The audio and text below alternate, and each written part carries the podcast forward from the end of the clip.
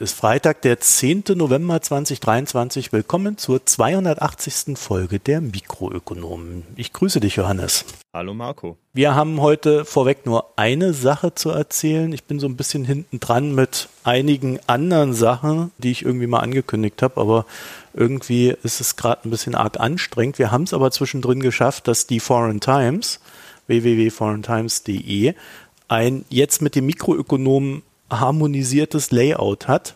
Da fehlen noch ein paar Texte und so weiter, die ich liefern muss. Das werden wir dann auch noch nachholen, aber so grundsätzlich ist die Seite äh, ist eine andere Farbe als bei den Mikroökonomen, aber die Seite ist äh, soweit funktionabel und funktioniert quasi genauso wie die Mikroökonomen. Das war ein sehr lange geplantes Projekt, was wir jetzt endlich mal umgesetzt haben und jetzt arbeiten wir noch an den, wie gesagt, Texten und kleineren Bugs. Ja, das ist auch der Grund, warum dann wiederum andere Sachen hier so ein bisschen liegen geblieben sind, wie es halt immer so ist. Geht nicht alles auf einmal leider. Ansonsten haben wir wie immer zwei Podcasts, also auch zwei Newsletter. Das ist einmal bei den Newslettern Auslandsbericht.de zur Foreign Times gehörend und Mikronews.de zu den Mikroökonomen gehörend.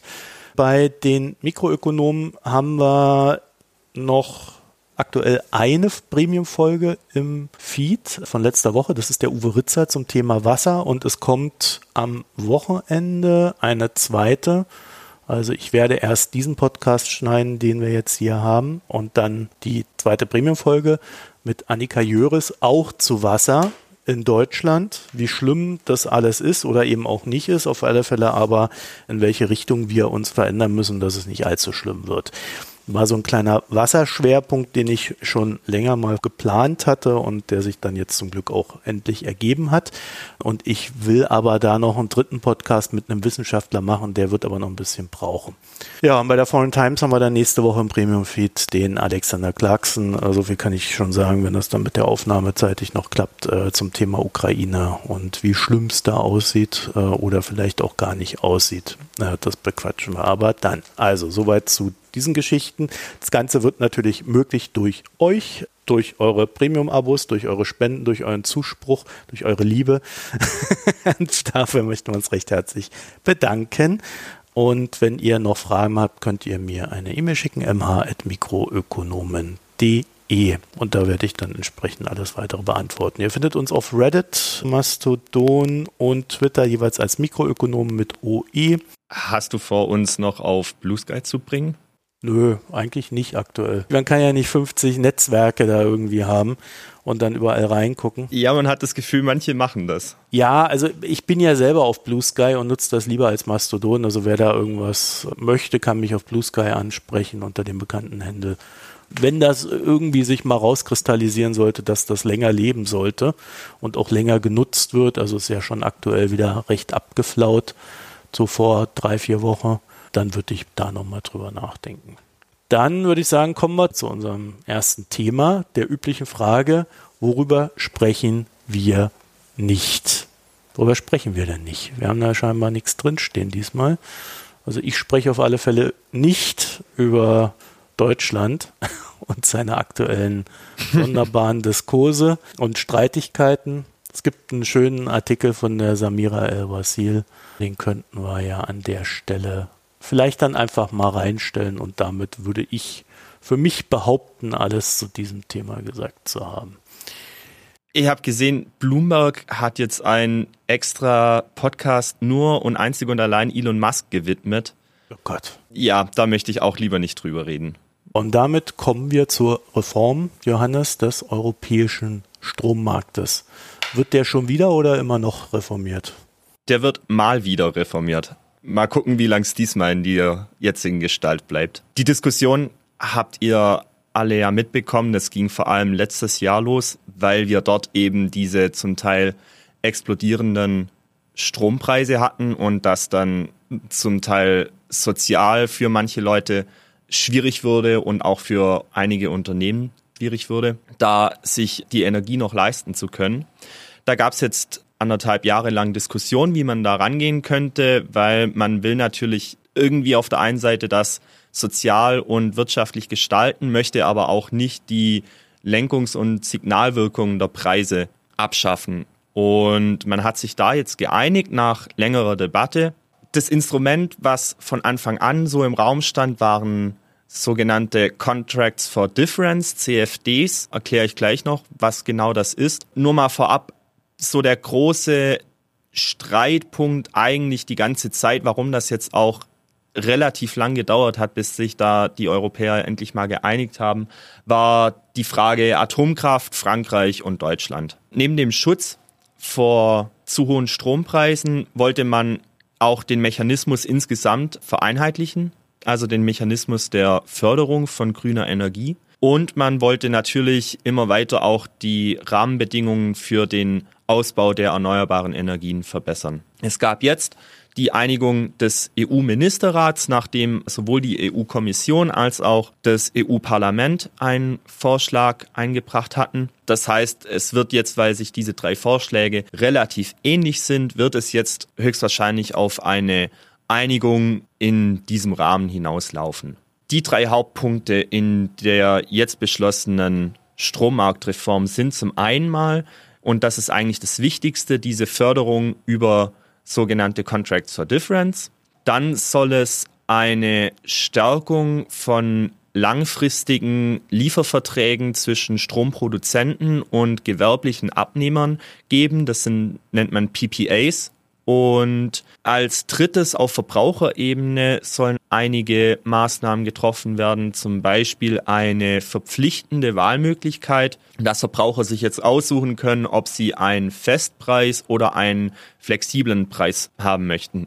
Daneben gab es dann noch so ein paar kleinere Maßnahmen, wie eine Zusicherung einer verbesserten Grundsicherung und dass die Staaten verpflichtet werden, einen sogenannten Producer of Last Resort einzuführen, der halt garantiert, dass auch in Zeiten höchster Strompreise immer genügend Energie da ist. Wie funktionieren jetzt diese CFDs? Das sind zweiseitige Differenzverträge. Man kann sich das so vorstellen, es gibt einen Strike Price, der wird ausgemacht, der wird in Auktionen verhandelt zwischen den Stromproduzenten und dem Staat. Und wenn der Börsenstrompreis, zu dem der Stromproduzent seinen Strom verkauft, über dem Strike-Preis ist, zahlt er diesen, ich nenne es jetzt mal, obwohl ich das Wort eigentlich nicht mag, Übergewinn den Staat und bekommt aber auch im Gegenzug dazu, wenn die Börsenstrompreise unter dem Strike-Preis liegen, bekommt er eine Förderung vom Staat. Die Förderung zum Vergleich, wie das bis jetzt in Deutschland gelaufen ist, das war über die EEG-Marktprämie und der große Unterschied hier ist jetzt, dass bei der Marktprämie auch in Zeiten niedriger Strompreise die Produzenten Geld bekommen haben vom Staat. Die haben aber in Zeiten hoher Strompreise die Gewinne mitnehmen können und mussten da nichts an den Staat zurückziehen. Also es war in dem Sinn ein Mindestpreis und was wir jetzt haben, ist ein Festpreis. Was daran schon mal gut ist, ist, dass es kein direkter Eingriff in den Börsenstrompreis ist. Also es gab ja auch mal die Diskussion, ob man diese Merit Order abschaffen soll. Das kommt alles nicht. Auch der Börsenhandel für den Strom bleibt nach wie vor bestehen. Zu diesem ganzen Thema Funktionsweise Strommarkt und Merit Order, Marco, da hattest du, glaube ich, vor einem Jahr mal mit dem Leon Hirt eine Folge aufgenommen. Mhm. Die werden wir hier auch verlinken. Die kann man sehr gut auch jetzt nochmal hören, um das vielleicht ein bisschen besser zu verstehen, wenn hier man noch nicht so in dem Thema drin ist. So, was war jetzt der Streitpunkt? Das war, wie gesagt, die Atomkraftwerke und der Streit passierte zwischen Deutschland und Frankreich, weil Deutschland sehr stark eben auf die Erneuerbaren setzt und Frankreich sehr stark auf Atomkraft. Und im Strommarkt sind Atomkraft und Erneuerbare, das sind zwei Konzepte, die vertragen sich eigentlich überhaupt nicht weil die Atomkraftwerke sehr konstant Strom liefern, aber auch sehr unflexibel in der Steuerung sind. Wenn ich Erneuerbare in meinem Stromnetz habe, muss ich natürlich auf der Gegenseite Kraftwerke haben, die eine gewisse Flexibilität haben. Und das haben Atomkraftwerke eben überhaupt nicht. Auf der anderen Seite brauchen Atomkraftwerke aber auch immer einen gewissen Preis am Strommarkt, den sie erzielen können. Und der große Effekt von Erneuerbaren ist ja, dass sie in Zeiten guten Wetters und damit insgesamt über das Jahr gesehen im Durchschnitt die Strompreise deutlich senken und somit auch die Atomkraft im unwirtschaftlich machen können. Diese Contracts for Difference, das sind, wie gesagt, Festpreise, und von dem her passen die sehr gut zu Atomkraftwerken. Das heißt, Frankreich war sehr darauf bedacht, auch die Atomkraftwerke in dieser Förderung mit drin zu haben. Was Deutschland daran jetzt nicht gefallen hat, ist, dass sie gesagt haben, wenn jetzt die Strompreise hoch sind, die Atomkraftwerke, die laufen, kann Frankreich von diesen Atombetreibern, von der EDF, hohe Gelder abziehen, bekommt also so zusätzliche Staatseinnahmen und kann diese dann in irgendeiner Form wieder an die eigene Wirtschaft ausgeben und hat so dann insgesamt in Europa einen wirtschaftlichen Vorteil, der aber von den anderen europäischen Ländern über die hohen Strompreise gezahlt wird. Dazu muss man auch wissen, die, die EDF, der Betreiber der französischen Atomkraftwerke, das ist ja auch so ein staatliches, halbstaatliches Unternehmen. Also das ist ganz krude. Das ist auch so ein bisschen linke Tasche, rechte Tasche, was da in Frankreich mit dem Strommarkt und auch jetzt mit dieser Förderung dann passiert. Das Problem auf der anderen Seite, dass Erneuerbare hauptsächlich in Zeiten niedriger Strompreise produzieren, führt natürlich dann dazu, dass Deutschland, also der Staatshaushalt, nicht die Gesamtwirtschaft, aber der Staatshaushalt in Deutschland relativ viel bezahlen muss, um den Festpreis für die Erneuerbaren zu garantieren. Der Kompromiss, der jetzt gefunden wurde, ist, dass diese Förderung auch für Atomkraftwerke gilt, aber nur für neue Anlagen oder wenn in bestehende Anlagen substanzielle Investitionen nennen sie das, also Investitionen, die zu einer signifikanten Erhöhung der Kapazität oder zu einer signifikanten Verlängerung der Laufzeit führen. Für solche Investitionen kann dann auch diese Förderung in Anspruch genommen werden. Ansonsten gilt es nur für neue Atomkraftwerke.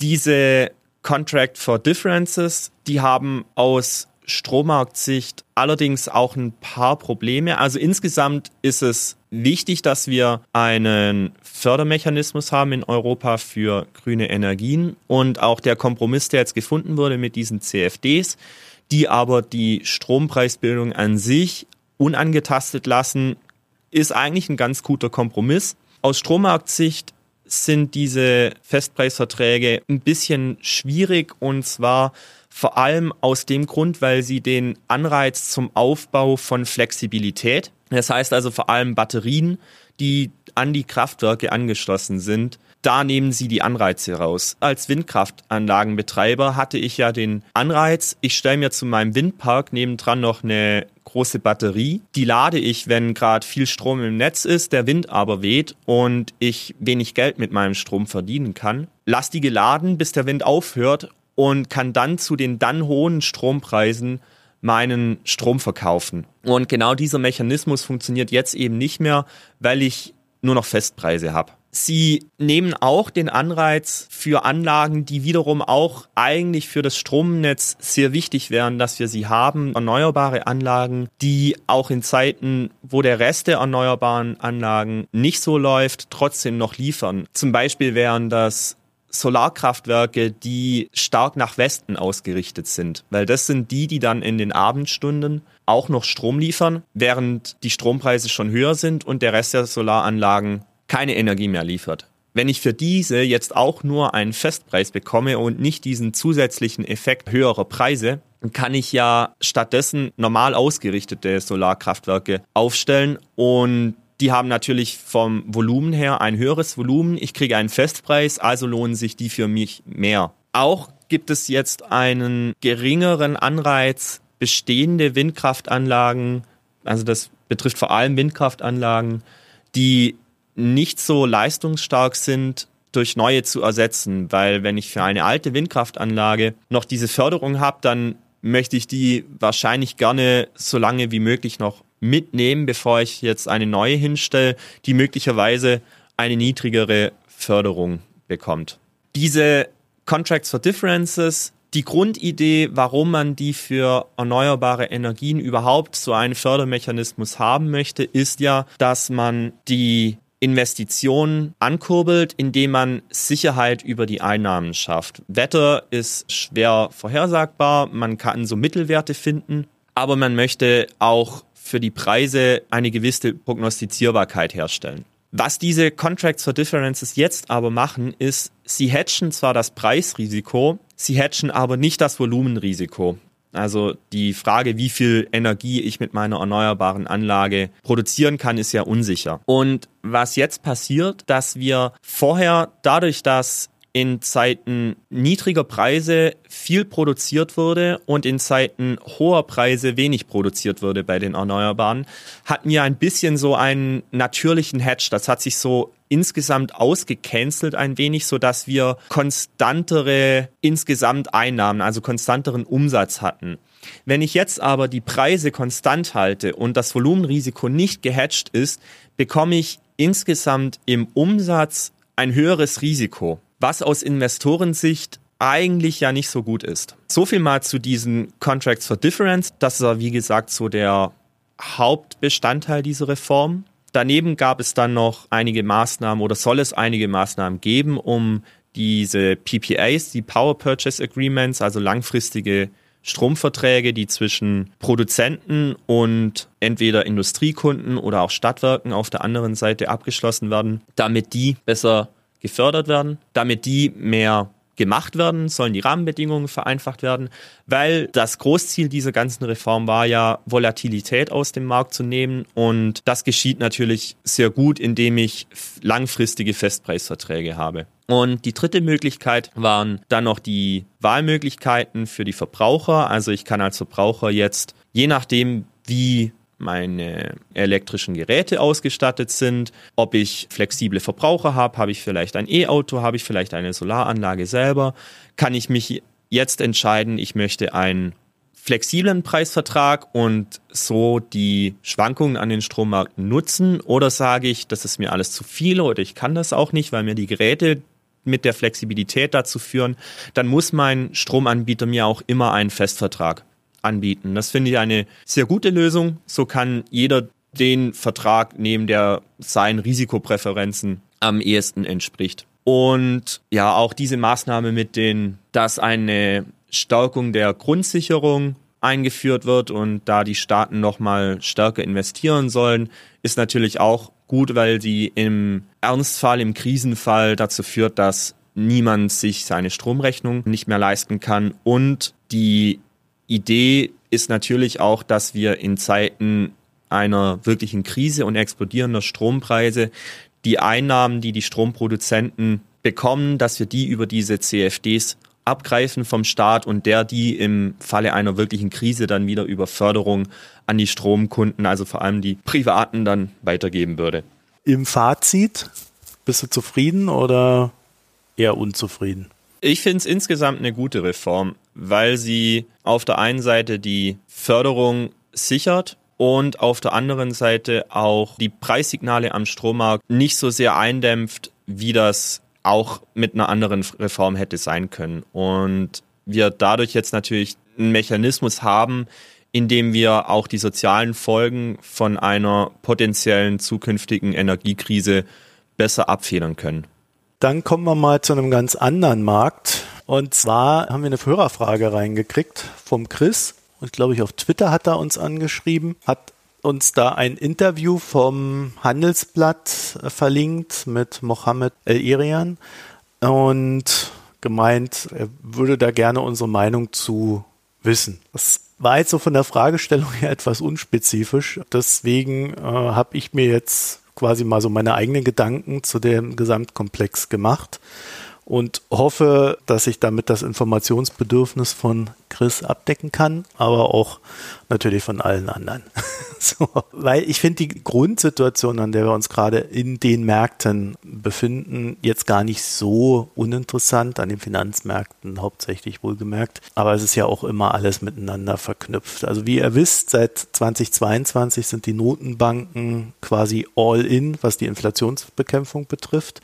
Die Leitzinsen stiegen recht rapide und aktuell sind wir jetzt in so in der Phase, wo man sich fragt und diskutiert, ob sie jetzt noch einmal steigen und es dann war und wie lange sie dann hoch bleiben und wann sie wieder fallen. Das ist so aktuell die Phase. Also so ein bisschen mit Unsicherheit verknüpft und die US-Notenbank FED muss ich sagen, ist da auch eher widersprüchlich. Habe auch so das Gefühl, der Markt scheint sie vielleicht etwas positiver zu interpretieren, als sie sich selber äußert. Also der Markt denkt, es gebe keine Zinserhöhungen mehr und schon bald Senkungen, während die FED aus meiner Sicht sagt, naja, es gibt vielleicht noch eine Erhöhung, das wäre ja dann im Dezember, und dann bleiben die Zinsen länger hoch. Also quasi, dann gibt es nicht recht bald Zinssenkungen. Während die Europäische Zentralbank EZB ja auch noch nicht so recht zu wissen scheint, wo sie hin will. Eigentlich gibt es jetzt eine Zinspause. Es könnte auch schon das Ende der Zinserhöhungsphase sein. Aber irgendwie immer so aus Deutschland, äh, über Isabel Schnabel beispielsweise, gab es dann jetzt mal sehr knallhart den Hinweis, dass eine weitere Erhöhung der Zinsen durchaus noch nötig sein könnte. Also äh, da ist auch noch nicht alles in Stein gemeißelt. Und ich verstehe ja, dass man diese Drohung der Zinserhöhung so grundsätzlich aufrechterhalten will damit die Leute nicht gleich wieder durchdrehen und äh, Kredite aufnehmen ohne Ende und, und dann die Inflation antreiben. Aber naja, so etwas verlässlichere Kommunikation würde man sich da schon wünschen. Ja, jedenfalls soweit der Stand an der Zinsfront. Zinserhöhungen an sich stehen ja nicht für sich allein, ne, sondern sie haben Effekte. Höhere Zinsen zum Beispiel. Jedenfalls etwas ernsthafter. Äh, die Finanzierung von allem wird teurer. Unternehmen müssen mehr Zinsen für ihre Kredite berappen. Staaten müssen mehr Zinsen für Staatsanleihen bezahlen, was sich natürlich auch sehr stark auf den Bankensektor auswirkt. Und wer Immobilien finanzieren muss, der steht plötzlich vor einer ganz anderen, ganz neuen Kalkulation. Denn da geht es ja im Regelfall um hohe Geldeinsätze bei langen Laufzeiten. Wer da vielleicht einen variablen Zinssatz hat, der hat eh eine völlig neue Kalkulation. Wenn man selber so einen langlaufenden Kredit hat, dann, naja, dann ist das alles nicht so schnell sofort fällig, sondern das ist dann so ein rollierender Prozess, dass überall in der Wirtschaft ein Protagonist nach dem anderen dann einer höheren Zinslast anheimfällt. Aber hohe Zinsen verhindern im Kern natürlich auch neue Projekte. Ne? Also das sieht man, glaube ich, im Immobiliensektor in Deutschland sehr gut. Das wird schlichtweg weniger gebaut. Es wird auch schlichtweg weniger gekauft. Ne? Haben heute wieder Zahlen reingekriegt, die Verkaufspreise bei Immobilien gehen zurück. Auf der einen Seite, auf der anderen Seite versuchen die Leute aber auch ihre Wohnungen nicht mehr zu verkaufen und, und die alten Preise durchzudrücken. Also da ist das letzte Wort, glaube ich, auch noch nicht gesprochen, aber die Tendenz ist auf alle Fälle negativ. Und als erstes verkaufen dann natürlich immer die, die Zwang haben. Aber wir sehen halt auch auf der anderen Seite, dass viele Projekte einfach gar nicht mehr umgesetzt sind. Und das sind auch so Dinge, die gemeint sind, wenn wir darüber sprechen, dass die Zinssteigerungen, die ja die Inflation bändigen sollen, eben auch das Wirtschaftswachstum eindämmen. Und eingedämmtes Wirtschaftswachstum heißt weniger wirtschaftliche Tätigkeit und damit in der Folge natürlich auch Arbeitsplätze, die nicht entstehen oder gar Arbeitsplätze, die vernichtet werden. Generell gilt natürlich auch, äh, ja, je schlechter ein Unternehmen in guten Zeiten dasteht, desto schwieriger tut es sich dann während dieser Zinssteigerungsphasen auf dem Markt zu reagieren. Also dieser Anpassungsprozess, der ist ja jetzt auch nicht so ja, äh, leicht für jeden und je schlechter man selber dasteht, desto schwieriger tut man sich damit logischerweise. Und in der Folge haben dann Zinsen natürlich auch einen starken Effekt auf beispielsweise Unternehmensbewertung. Kann man sagen, gerade wenn man so börsennotierte Unternehmen denkt, da sind viele Unternehmen in einem potenziell statischen Markt zu Hause. Die haben so ihre Einnahmen, die halbwegs kalkulierbar sind. Gut, dann werden erstmal die Vorstände begütert, dann werden eigene Aktien zurückgekauft ein bisschen was wird investiert und man gibt natürlich eine Dividende raus, die ein Anleger dann vereinnahmen kann. Und mit einer jährlichen Dividende, wenn man die mal hat, kann man ja natürlich immer eine Rendite sich herleiten, eine sogenannte Dividendenrendite. Und in Zeiten niedriger Zinsen, also wenn wir da irgendwo bei Null stehen oder 0,2 Prozent, dann ist es natürlich super, wenn so eine Aktie 1,5 Prozent Dividendenrendite abwirft. Natürlich der Kurs dabei nicht um 10 Prozent fällt. Das kann man sich dann immer recht schön rechnen. Es ist aber doof, wenn du 1,5 Prozent Rendite bekommst, dann aber eine Zinsumgebung hast, wo, wo es 5 Prozent Leitzins hat und wo du vielleicht auf dem Geldmarktkonto 3,5 Prozent bekommst. Weil dann würde man ja sagen, wozu die 1,5 Prozent und das Aktienkursrisiko in der schlechten Zeit, verkaufe ich doch die Aktie und gebe das Geld aufs Geldmarktkonto. oder investiere es in etwas, wo ich mir mehr Rendite erwarte. Heißt, dass explizit Aktien, die einer Dividendenrendite unterliegen oder die eine Dividendenrendite haben, dass die auch einer Neubewertung unterliegen. Also um es kurz zu machen, wir sind in so einer Art Marktphase, in der sich alles neu findet. Und El Erian hat durchaus recht, wenn er darauf hinweist, dass in solchen Marktphasen ein hoher Cashbestand nicht unbedingt das Verkehrteste ist. Also zumal, wie gerade das Beispiel mit dem Geldmarktkonto, man ja eben auch auf sowas dann noch Zinsen bekommt. Da gelten für größere Anleger natürlich ganz andere Regeln als für uns als Privatleute. Warren Buffett hat jetzt ja auch wieder Rekord-Cash-Bestände vermeldet. Ja, wobei es dem da weniger um die Zinsen geht, sondern ich glaube, der fährt eher die Schiene, dass er in äh, guten Zeiten immer auch so den Cash hochfährt, damit er dann in schlechten Zeiten billig einkaufen kann. Und jetzt wartet er halt wieder ab, dass es nach unten geht. Ja, weil die, weil die Bewertungen gerade seiner Meinung nach an manchen Stellen noch zu hoch sind. Genau. Nach dem, was ich jetzt beschrieben habe, gibt es dann natürlich noch die Märkte. Und die müssen natürlich auch mit den Zinsen umgehen. Und um diese Finanzmärkte geht es dann auch im Interview. Also das Handelsblatt und auch Erian ist aufgefallen, dass die langfristigen Zinsen nicht sinken in den USA. Und da ist dann die Frage, warum sollten die Zinsen sinken? Und die Antwort war, ja, weil wir ja Krieg im Nahen Osten haben und in der Folge Geld in den sicheren Hafen USA fliehen sollte. Und dadurch sollte es langfristig sinkende Zinsen geben. Stattdessen aber steigen die langfristigen Zinsen. Das sind teilweise recht volatiler Art und Weise. Also äh, als Gründe führt El Erian dann an, die Fed verkauft Anleihen an den Märkten, statt sie zu kaufen. Das ist das sogenannte Tapering. Ihr erinnert euch, in der Finanzkrise hat die Fed die Märkte gestützt, indem sie alle Art von Anleihen aus dem Markt rausgenommen hat, um da dann auch die Zinsen niedrig zu halten. Jetzt läuft es halt andersrum. Jedenfalls ist das ein wichtiger Part, warum sich jetzt natürlich auch die Nachfragestruktur merklich ändert. Außerdem kann man beobachten, dass China und Japan ihr Anlageverhalten verändern. Also sie fahren die US-Anleihenbestände zurück. Und wenn die weniger Bedarf haben oder gar abbauen, dann verändert das natürlich auch die Nachfragestruktur nach US-Anleihen. So, und die Märkte selbst seien äh, grundsätzlich unsicher bezüglich USA als Staat, weil A, massig Staatsanleihen ausgegeben werden, da muss man ja Käufer finden und dann wäre ja noch das Thema der Rezession. Also die Diagnose ist so ein bisschen, ja, wir haben auf der einen Seite weniger Nachfrage und mehr Angebot, wenn ich das mal so zusammenfassen darf. Ich denke, was schon auch eine Rolle spielt, warum die nicht so stark sinken, die Zinsen, wie man es eigentlich gerade hofft, ist, dass wir diesen Haushaltsstreit nach wie vor nicht gelöst haben. Also es gibt jetzt zwar wieder einen Speaker, aber dieser vorläufige jetzt läuft ja, glaube ich, nur noch bis jetzt Ende November oder sowas.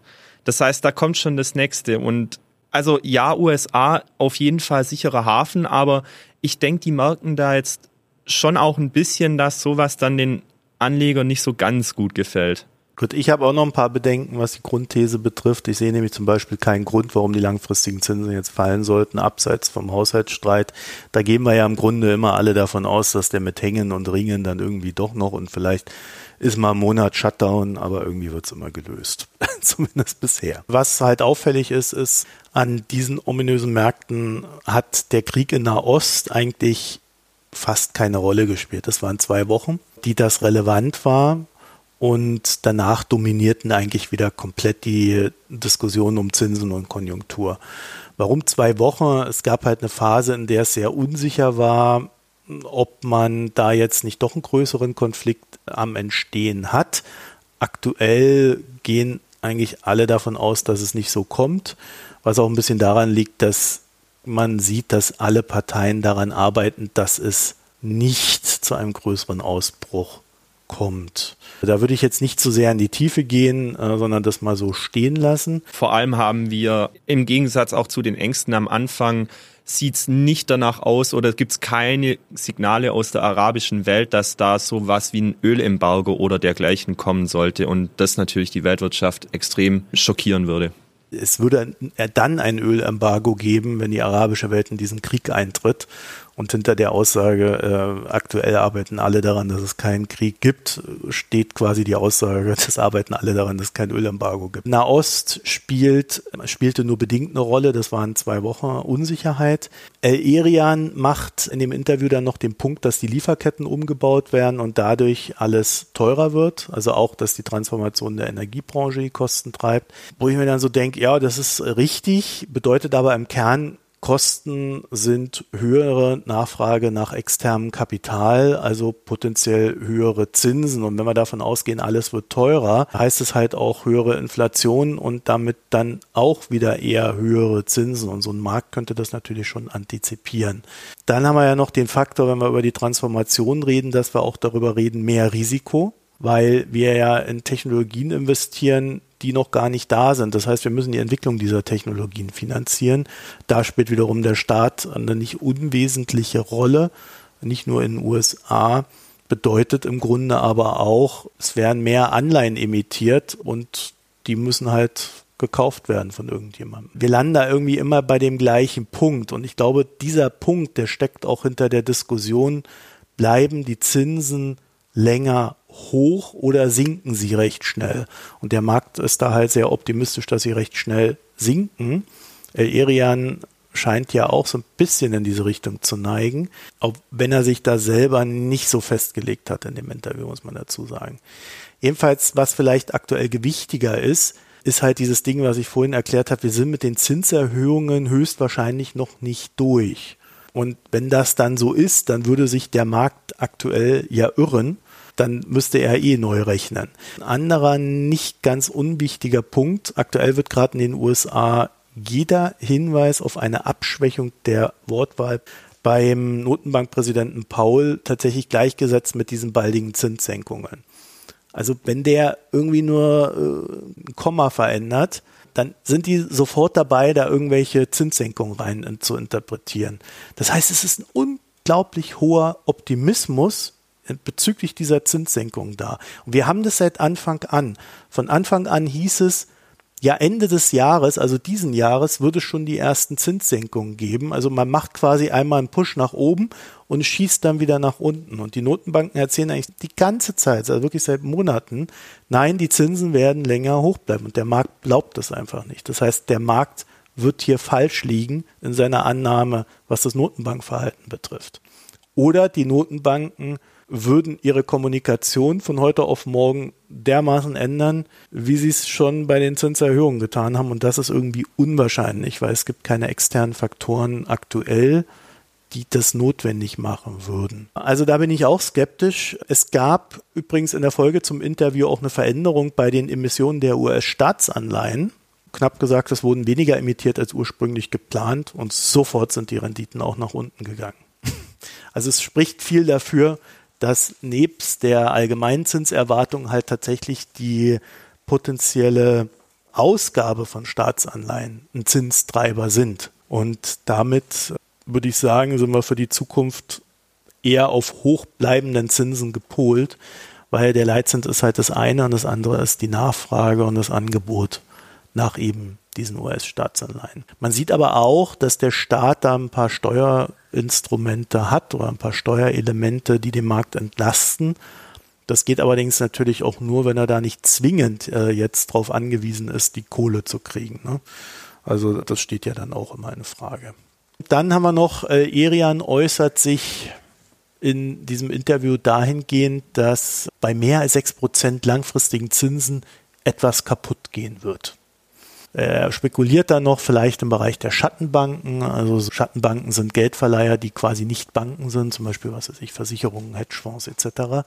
Und es kann natürlich sein, weil die Schattenbanken weniger Regulatorik unterliegen, wir also auch weniger wissen, was da eigentlich so passiert und was die da treiben, weniger Vorgaben. Deswegen ist das immer so ein, eine ganz gute Schätzung, dass da irgendwas explodieren könnte. Wir haben diese schwächere Regulierung, als es früher mal der Fall war, natürlich Donald Trump zu verdanken. Der hat dem Sektor etwas Regulatorik erspart. Aber interessanterweise wird genau das jetzt gerade wieder verändert. Äh, da gibt es das sogenannte Financial Stability Oversight Council, FSOC, und das hat ein paar Änderungen jetzt äh, quasi angeleiert, die wird ein bisschen länger dauern in der Umsetzung, dann umgesetzt werden, aber also wirklich keine schnellen Prozesse an der Stelle, sodass man dann von den Regulatoren auf alle Fälle diesen Bereich des Finanzmarktes auch mehr auf dem Schirm hat. Aber zu der Frage, ob das jetzt bei 6% nun kracht oder größere Verwerfungen gibt, gibt es, glaube ich, eine recht simple Antwort.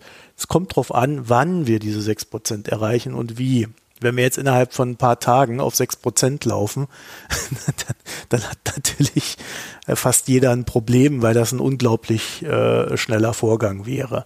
Wenn wir das jetzt in zwei Jahren machen und der Markt sich dem anpassen kann, also vor allen Dingen erstmal der Finanzmarkt und in der Folge dann auch die Wirtschaft, würde ich das jetzt nicht als so hoch problematisch ansehen.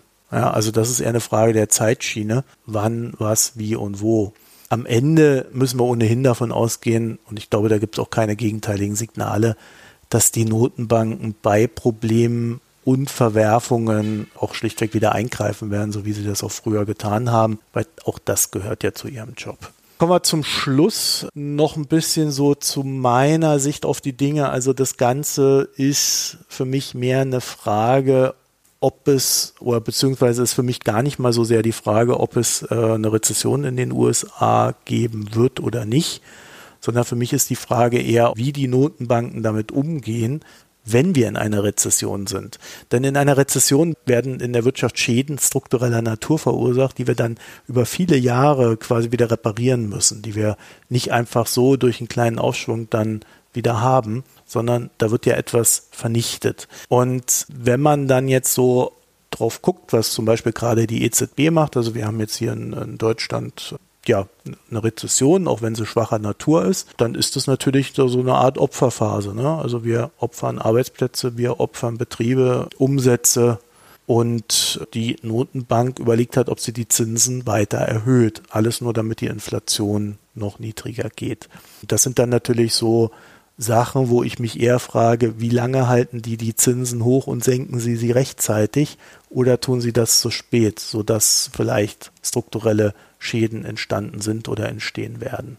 Da sehe ich dann entsprechend dann auch die, die Risiken für die Wirtschaft, die sich ja dann auch wiederum im Finanzmarkt wiederfinden werden. So, also anders gesagt, wenn der Markt vermutet, dass es da ein Problem geben wird ab einem gewissen Punkt, dann sehen wir auch niedrige Kurse bei den Aktien, als wir sie definitiv jetzt sehen. Und dann haben wir vielleicht auch ein größeres Problem im Finanzmarkt, das sich irgendwo niederschlagen wird.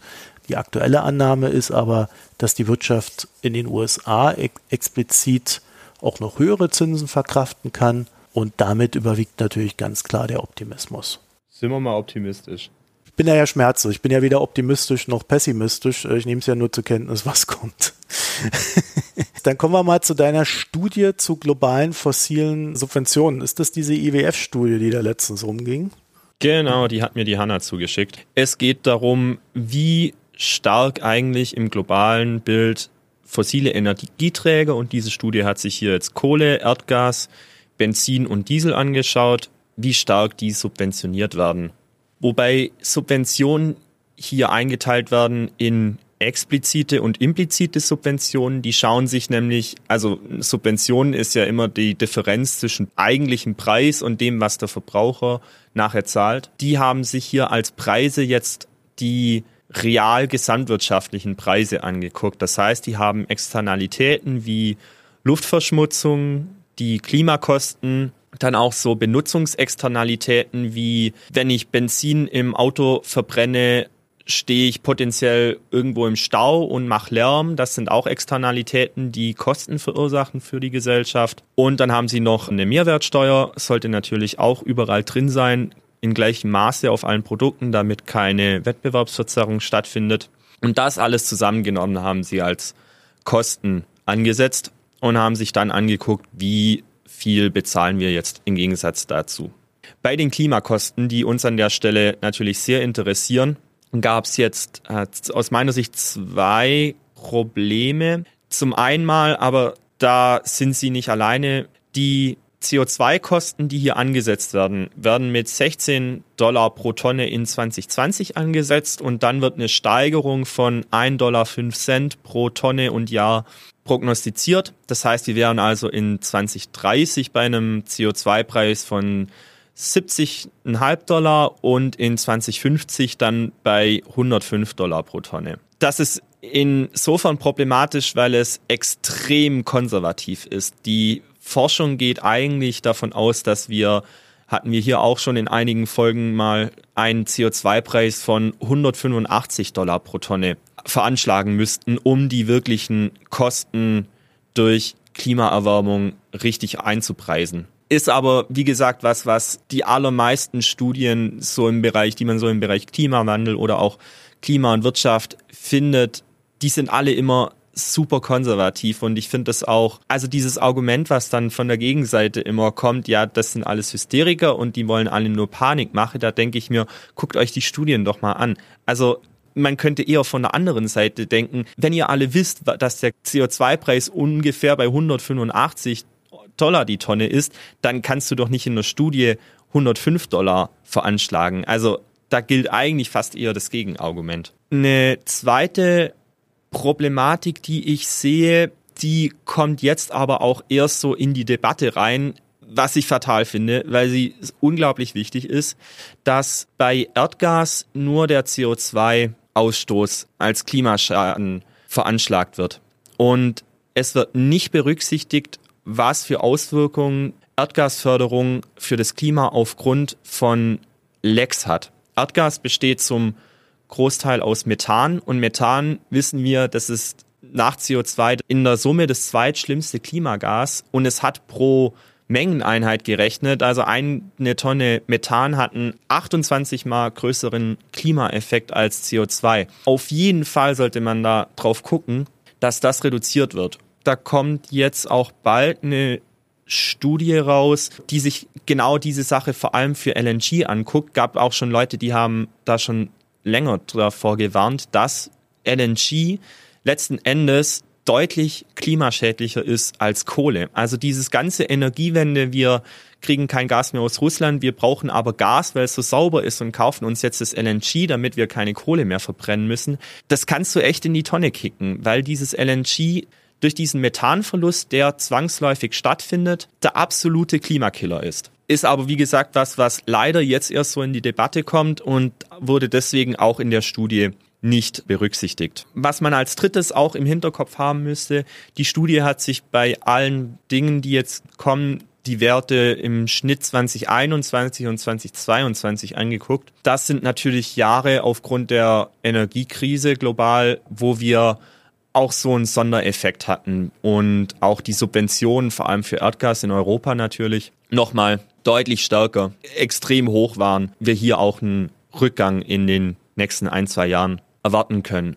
Nichtsdestotrotz, also auf lange Frist kann man die Ergebnisse hier trotzdem sehr gut anschauen, weil die Studie davon ausgeht, dass dieser, diese kurzfristige Abschwächung, die wir jetzt in 23 und 24 auch sehen werden, die wird sich wieder ausgleichen. Also wir werden dann in einigen Jahren, drei, vier Jahren wieder auf dem gleichen Niveau an Subventionen sein, wie wir es jetzt hier in der Studie für die vergangenen zwei Jahre finden. Insgesamt, das ist die ähm, Knallerzahl, werden global fossile Energieträger mit sieben Billionen US-Dollar oder auch sieben Prozent der Wirtschaftsleistung subventioniert. Von diesen Subventionen sind jetzt 18 Prozent explizit, also Reduktion von Einkaufspreisen, Förderung durch den Staat von Einkauf von billigen Energieträgern und 82 Prozent dieser Subventionen sind implizit, entfallen also auf eine Nichtbepreisung von Klimakosten, von Luftverschmutzungskosten und so weiter. Am stärksten subventioniert wird dadurch, dass sie den in dieser Studie schlimmsten Klimaabdruck hat, natürlich die Kohle. Hier werden 80 Prozent des globalen Verbrauchs unter 50 Prozent des realen Preises. Also 80 Prozent des Verbrauchs kostet nur die Hälfte von dem, was sie eigentlich kosten soll. Bei Gas ist die Lage so, dass wir relativ nahe von, bei den Subventionen relativ nahe an den eigentlichen Kosten sind, liegt daran, dass der reine CO2, die reinen CO2-Kosten und auch die Luftverschmutzungskosten, beispielsweise durch Stickoxide, bei Erdgas sehr gering sind. Das heißt, wenn ich hier nur den Einkaufspreis decke, bin ich schon ziemlich gut. Bei Benzin und Diesel, auch da haben wir das Bild, dass zwei Drittel des Verbrauchs sind bei unter 60 Prozent der eigentlichen Kosten. Bei Benzin und Diesel haben wir auch neben den Klimakosten durchaus auch äh, hohe Umwelt- oder Luftverschmutzungskosten durch Stickoxide. In Deutschland sind wir beim Benzin sehr gut, sogar leicht über dem effizienten Preis. Bei Kohle decken wir zumindest die Klimakosten. Hier haben wir ja schon länger einen CO2-Preis, der auch für die Kohle gilt. Durch diese hohen Gaspreise im letzten Jahr und die damit einhergehenden Subventionen äh, decken wir nicht mal den Einkaufspreis, wobei das wie gesagt ein Sondereffekt ist. Und beim Diesel in Deutschland, da sind wir auch relativ gut. Wir decken nämlich die Klimakosten und über die Hälfte der Luftverschmutzungskosten. Vor allem, wenn es um Luftverschmutzungskosten geht, zeigt sich global ein sehr ausdifferenziertes Bild, weil das hängt sehr natürlich davon ab, was für Technologien habe ich in meinem Land. Also eine Tonne Kohle, die in Europa verbrannt wird, ähm, hat potenziell deutlich geringere Luftverschmutzungsauswirkungen als eine Tonne Kohle, die in beispielsweise Südostasien verbrannt wird.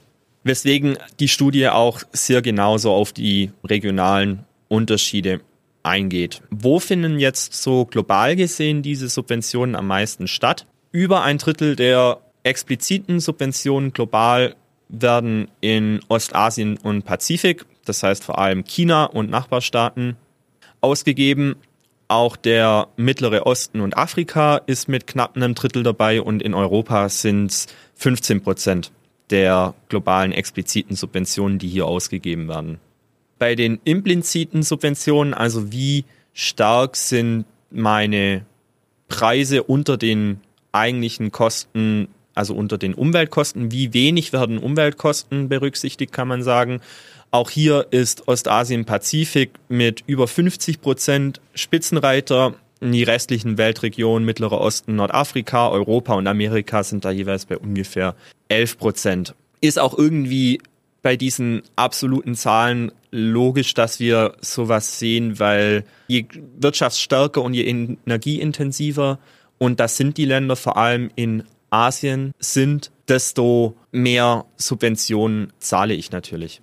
Relativ zum regionalen BIP, auch ganz interessant, sind Europa und Nordamerika auch hier sehr gering mit nur drei Prozent ist klar, weil unsere Wirtschaft, vor allem in Europa, unsere Wirtschaft sehr wenig energieintensiv ist. Sehr stark ist es in der Gemeinschaft unabhängiger Staaten, also ehemalige Sowjetunion, mit 20 Prozent und auch in Ostasien, Pazifik sind wir hier relativ Mittelfeld mit 10 Prozent. Jetzt natürlich die Frage, was würde passieren, wenn wir das nicht mehr machen würden, wenn wir die aus ökonomischer Sicht eigentlich den sinnvollen Weg gehen würden, nämlich allen Gütern, die wir verbrauchen, auch die Preise zuzuordnen, die sie tatsächlich kosten. Die haben sich hier jetzt angeschaut, drei Szenarien. Alle Subventionen werden sofort geschrieben, wie sie sind im Baseline-Szenario. Und dann gibt's noch ein mittleres Szenario und ein Vollszenario. Im Vollszenario heißt es, alle Subventionen bis 2030, das ist der Zeithorizont, werden abgeschafft und im Halbszenario wird die Hälfte der Subventionen abgeschafft. Und die gute Nachricht an der Stelle ist, die volle Reform würde die Emissionen im Vergleich zum Baseline-Szenario halbieren und wir wären damit gut im Korridor für das 2-Grad-Ziel, irgendwo so bei 1,8, 1,9 Grad Erwärmung. Auch das Halbszenario, also eine Halbierung der Subventionen, würde uns relativ nahe an das 2-Grad-Ziel bringen. Leider hat ein Wegfall nur der expliziten Subventionen hat kaum einen Effekt. Und das Vollszenario würde, wenn wir uns jetzt nicht nur das Klima angucken, sondern insgesamt auch die Schäden durch Luftverschmutzung, würde das Vollszenario die Toten durch Luftverschmutzung, die es jährlich gibt, um die Hälfte im Vergleich zum Baseline-Szenario reduzieren. Ja, also meine Meinung dazu ist, wir haben diese Subvention ja vor allem aus dem Grund, dass wir uns Energie leisten können, weil Energie ein ganz grundsätzliches Gut ist, das alle Menschen brauchen und das, wenn es mal nicht da ist, sehr schnell zu sozialen Verwerfungen führt. Und das Problem an der Stelle ist jetzt aber, dass vor allem in Ländern mit mittleren Einkommen, also die Länder, die sehr stark darauf bedacht sind, die eine sehr stark wachsende Mittelschicht haben, dass die vor allem darauf bedacht sind, die Energiepreise niedrig zu halten. Das Problem ist, dass in diesen Ländern ein Großteil von dem, was sie an Subventionen ausgeben, bei den reichen Haushalten landet, weil die natürlich mehr ausgeben, mehr verbrauchen an fossilen Energieträgern und darum nehmen sie auch am meisten Subventionen ein. Das heißt, wenn es darum geht, eine soziale Abfederung hoher Energiekosten zu schaffen, ist diese Maßnahme, die Energiepreise pauschal zu subventionieren, sehr fehl am Platz. Man sollte hier Maßnahmen wie direkte Transfers oder einkommensabhängige Subventionen einführen. In Deutschland gibt es ja schon lange jetzt diese Debatte mit dem Energiegeld, hieß früher mal Klimageld, das jetzt irgendwann mal kommen soll, das ja genau das machen soll. Also wir zahlen alle mehr für Energie. Wir bekommen aber auch alle einen fixen Beitrag. Das soll dann ungefähr so zwei, bei 200 Euro pro Person und Jahr liegen. Also eine Vier-Personen-Familie hätte dann 1000 Euro im Jahr bekommen oder würde 1000 Euro im Jahr bekommen. Und das ist natürlich was, was auf der einen Seite Anreize liefert, um Energie zu sparen, weil ich hier Kosten sparen kann. Ich kriege aber auf der anderen Seite immer diesen Fixbetrag. Das heißt, das ist für Haushalte mit niedrigen Einkommen natürlich eine stärkere Förderung als für Haushalte mit höheren Einkommen. Auch aus Klimasicht wäre so eine Reduktion aus zwei Punkten natürlich wünschenswert. Auf der einen Seite würde es den Verbrauch senken, weil die Sachen teurer werden. Und auf der anderen Seite würde aber auch Geld in den Haushalten frei werden, dass wir dann wieder für Investitionen in grüne Technologien einsetzen könnten. Es ist mal wieder so eine Maßnahme, die man aus sozialen Gründen machen will, die aber wieder so ein Gießkannenprinzip ist und deswegen letzten Endes genau den gegenteiligen Effekt von dem bewirkt, was sie bewirken sollte, weil wir wissen auch, dass der Klimawandel natürlich vor allem die ärmsten und armen Haushalte am stärksten betreffen wird. Insofern könnte man dieses ganze Ding zurücknehmen, sich andere soziale Ausgleichsmechanismen überlegen, hätte den gleichen Effekt und würde das Klima dabei schonen. Ja, also ich finde, wir sehen ja schon am Klimageld und den Diskussionen darum, dass es halt immer nicht so einfach ist, wie das klingt da ist halt ein Geldtopf, dann streitet man sich, äh, wo nimmt man überhaupt Geld für irgendwas her, dann hat man noch eine Schuldenbremse obendrauf und dann ist recht klar, ah ja, dann lass uns doch in den Topf, der da ist, reingreifen. Und wenn man dann da reingreift, dann ist halt auch wieder weniger zum Verteilen da, als es vorher war. Und das ursprüngliche Ziel verliert man dann auch sehr schnell aus den Augen. Deswegen ist es immer so leicht gesagt, Subventionen da einfach wegzumachen oder zu verändern. Aber in der Praxis äh, sehen wir ja, dass es auch in so einem reichen Land wie Deutschland unglaublich schwer ist, da sinnvoll an diese ganzen Töpfe ranzugehen und da Gelder umzuschichten. Und wenn dann auch so eine Partei wie die FDP, äh, Christian Lindner, äh, geführte FDP hast äh, in der Bundesregierung, ja, dann tun die natürlich auch alles dafür, dass ihre Klientel da nicht übermäßig belastet wird. Und von daher bin ich immer etwas skeptisch, wenn dann solche Berichte auftauchen und man dann sagt, ja, müssen wir ja nur über die Subventionen da ein bisschen was ändern und dann wird das schon. Ich glaube, die Realität ist da leider auch eine andere. Das andere ist, dass es natürlich auch durchaus Subventionen gibt, die ähm, ja so eine Art Versorgungssicherheit auch garantieren sollen. Und da muss man dann auch immer sehr genau unterscheiden, wo man da dann rangeht. So, das aber nur noch am Rande. Zum Klimageld. Meine Theorie ist ja, dass die FDP und in Person am Lindner dieses Klimageld nicht auszahlen, weil in dem Moment fällt ihnen ihr größtes Argument gegen die Grünen, nämlich die machen euch alles teurer und Klimaschutz ist so teuer.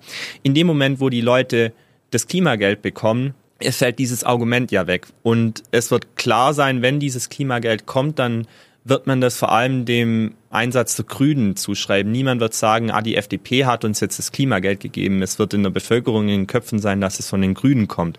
Und deswegen aus rein parteipolitischer Sicht ist die FDP stark darauf bedacht, das so weit wie möglich nach hinten zu schieben. Aber das nur dazu meine Gedanken. Das mit den Subventionen, die müsste man dann einfach wegnehmen das ist ja, was hier die Studie auch klar sagt, dass es halt nicht reicht, nur das, was wir so landläufig als Subventionen eigentlich verstehen, wegzunehmen, sondern die sagen ja ganz klar Subventionen im Sinne von die echten Kosten. Also das heißt, im Prinzip ist es eine Studie darüber, wie stark wir CO2 bepreisen müssten. Das heißt, Geld draufsetzen, also Preise hochsetzen. Dann würde ich sagen, dann lass uns mal in den Gesellschaftsteil wandeln. Bei mir ist auch gerade der Strom ausgefallen. Ich bin aber schon wieder da, so dass ich hier quasi jetzt auf dem äh, schönen 4G-Netz im Podcast rumkrieche. hier die letzten äh, Minuten noch rumbringe.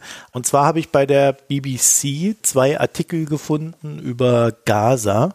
Und zwar geht es um das gleiche Viertel. Äh, deswegen habe ich einen Pick und zwei Artikel. Und der eine Artikel befasst sich damit, wie das israelische Militär einen Zahnarzt in Gaza quasi auf seinem Handy anruft und sagt so, du evakuierst jetzt hier die Blocks, weil die werden wir gleich wegbomben und ihn dann auch im Anschluss dann noch zu weiteren Häusern schickt, die er dann zu evakuieren hat. Ziemlich krasser Artikel. Also ich meine, wenn man sich mal versucht vorzustellen, es passiert einem, äh, ziemlich irre Geschichte. Und der zweite Artikel befasst sich dann, wie dieses Viertel quasi zerstört wurde und wie das dann so auf die dort lebenden Menschen einwirkt. Es handelt sich nämlich um eins der schönsten Viertel, die es in Gaza gab, so in Meernähe mit äh, geilen Sonnenuntergängen und allem drum und dran. Natürlich auch eine entsprechende, besser gestellte Klasse, alles so alte PLO-Leute, die äh, im Grunde mit Hamas äh, jetzt auch nicht viel am Hut hatten, das aber nur am Rande. Also ich finde, das kann man mal lesen, um dann auch so einen Eindruck an der Stelle zu bekommen, wie das dann quasi on the ground ist. Muss ja dazu sagen, dass ich gerade auch solche Artikel, äh, die man dann bei der BBC ganz gut findet, in Deutschland doch sehr vermisse, weil ich doch gerne einen allumfänglichen Überblick über so eine Lage habe. Ja, und damit wären wir dann schon auch am Ende der Sendung. Keine Getränke, keine weiteren Picks und www.mikroökonom.de. Da findet ihr alles weitere mit Premium-Abos, Kommentarfunktion. In der letzten Folge, wo ich dann so das private Gequatsche mit Ulrich zu einem Teil äh, einfach hinten dran gestellt habe, hat wohl manchen oder manche verwirrt. War gar nicht so beabsichtigt. Ich dachte, das sei recht simpel. Aber da werde ich mal gucken, ob ich das sowas dann nochmal mache, wenn euch das verwirrt. Ich habe mir ist noch eingefallen, vielleicht haben wir nächste Woche noch eine äh, Mikro-Premium-Folge zu Signa, die gerade den Bach runtergehen, den Immobilienkonzern. Äh, da bin ich noch dran am Basteln. Also da kommt vielleicht dann auch noch was. Ja, dann euch eine schöne Zeit und bis nächstes Mal. Tschüss. Bis bald.